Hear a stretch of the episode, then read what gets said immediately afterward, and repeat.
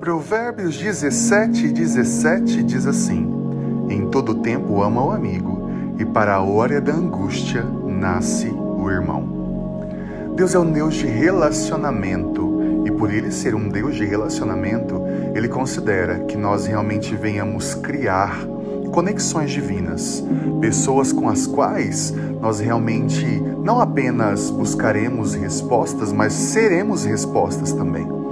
Não se trata daquilo que nós recebemos, até porque a palavra é muito clara sobre não retermos as coisas, mas sim compartilharmos e partilharmos. E muito daquilo que nós estamos vivendo e recebendo do Senhor precisa ser compartilhado, precisa ser liberado para a vida de outras pessoas, assim como um dia tudo que nós temos e possuímos foi liberado de alguém, por alguém. Agora, o quanto nós estamos liberando daquilo que nós temos recebido de Deus para a vida de outras pessoas.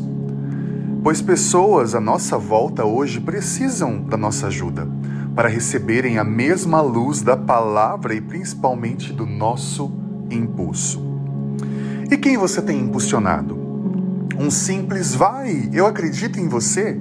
Ou até mesmo, uau, como você cresceu, como você se desenvolveu, hoje você foi muito bem. Muitas das vezes nós não conseguimos liberar esse tipo de coisa porque às vezes nós condicionamos naquilo que nós recebemos. E muitas das vezes não se trata do que recebemos ou não. Até porque, mesmo aquilo que nós nunca tivemos, nós podemos liberar através do Senhor. Porque não é sobre o que nós temos ou possuímos, mas também sobre aquilo que o Senhor libera em nós e deseja liberar através de nós. O quanto você tem transformado o dia de alguém com uma palavra, com um abraço, com um olhar, com um simples eu te amo. A palavra impulsionar significa empurrar, estimular, dar incentivo a, promover. Quando olhamos para o Novo Testamento, vimos que Timóteo foi um excelente servo do reino. Mas o que mais me impressiona é que ele não começou sozinho. Na verdade, foi impulsionado, treinado, estimulado. Paulo treinou e promoveu Timóteo, a fim de que ele realizasse o trabalho e a propagação do Evangelho. E o que temos feito hoje com os nossos Timóteos? Temos feito Timóteos? Estimulamos e impulsionamos alguém? O quanto estamos liberando e até mesmo impulsionando aqueles que estão à nossa volta. Às vezes nós esperamos respostas. Às vezes nós esperamos que façam com a gente aquilo que nós temos como expectativas, porque ninguém me liga, porque ninguém me manda mensagem, porque ninguém se preocupa comigo. Mas a grande questão é: e você? O que você tem feito? Sim, estou te confrontando. O que você tem feito?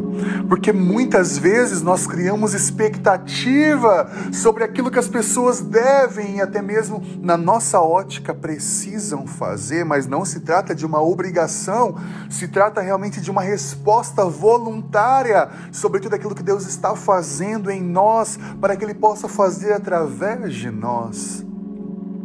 Sabe, eu quero te encorajar no dia de hoje a não só você criar expectativas sobre coisas para a sua vida, mas sim potencializar aquilo que você pode liberar daquilo que Deus já fez em você e agora Ele deseja fazer através de você.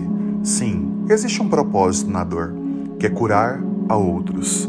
E nós precisamos ser intencionais, precisamos realmente agir diante de um propósito bem posicionado e estabelecido dentro de nós entendendo que tudo aquilo que nós recebemos do Senhor precisa ser liberado, precisa ser compartilhado e nós podemos sim impulsionar alguém, nos conectarmos com pessoas de propósito, nos relacionarmos de propósito.